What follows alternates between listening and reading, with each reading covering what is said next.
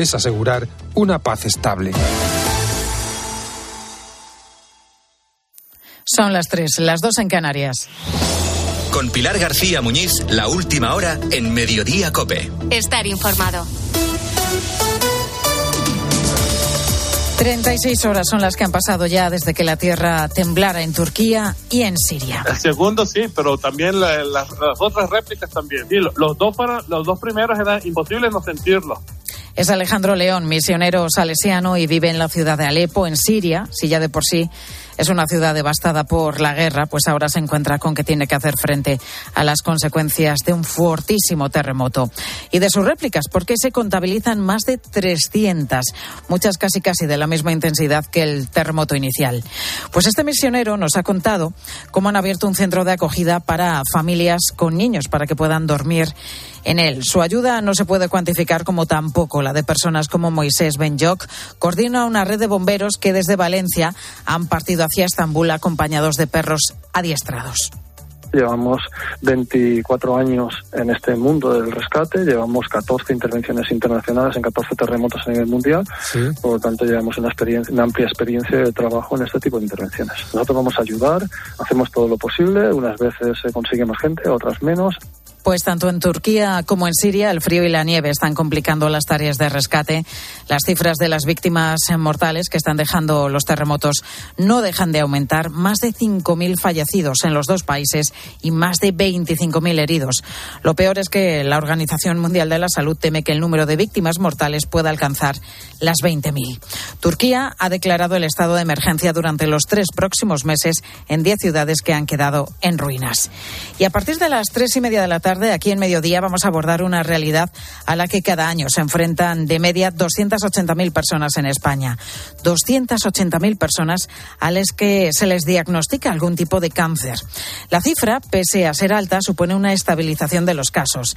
Además, en los últimos 40 años, la supervivencia se ha multiplicado por dos, se ha duplicado. Daniel Barrios tiene 37 años, vive en Alcazarén, en Valladolid, y ha tenido que ser operado hasta en cuatro ocasiones de cuatro tumores cerebrales. Las fuerzas yo no tengo, me lo tomo un poco a cachondeo ya. Porque después de subir tantas cosas, hombre, cuando se me paralizó medio cuerpo me lo dijeron. Claro, ahí estuve dos días llorando, de la rabia, y luego, pues oye, me vieron mal. El pueblo, el todo lo sabía, y luego cuando se me paralizó medio cuerpo, luego rehabilitación. Y claro, es cuando ya me hicieron la fiesta que, que preparan bien, me regalaron el abono del Valladolid, me contaron una charanga, me hicieron merienda, cena, hicieron de todo.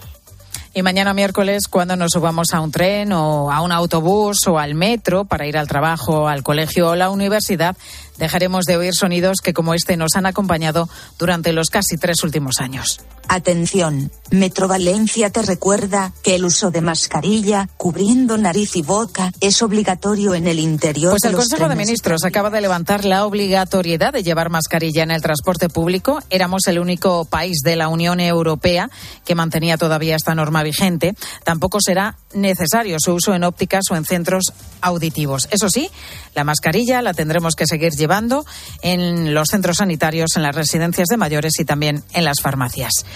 Y con un poquito menos de rentabilidad, pero con cada vez más interés, este martes el Tesoro ha celebrado una subasta de letras a 6 y 12 meses.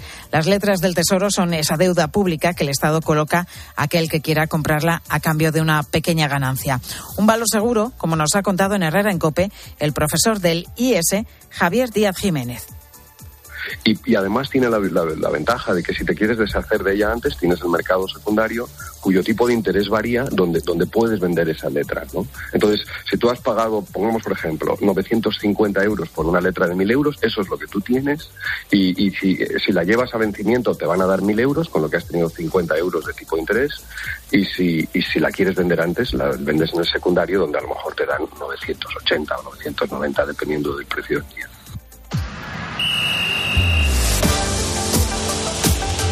Deportes en Mediodía Cope. Estar informado. José Luis Corrochano, ¿qué tal? Buenas tardes. Hola Pilar, buenas tardes. Carlo Ancelotti sale en defensa una vez más de Vinicius. Está en el centro de todos los debates Vinicius y ha sido Carlo Ancelotti en Rabat, en Marruecos, antes de las semifinales del Mundial de Clubes, que ha salido otra vez en defensa del brasileño. Vinicius es la víctima, el problema es del fútbol.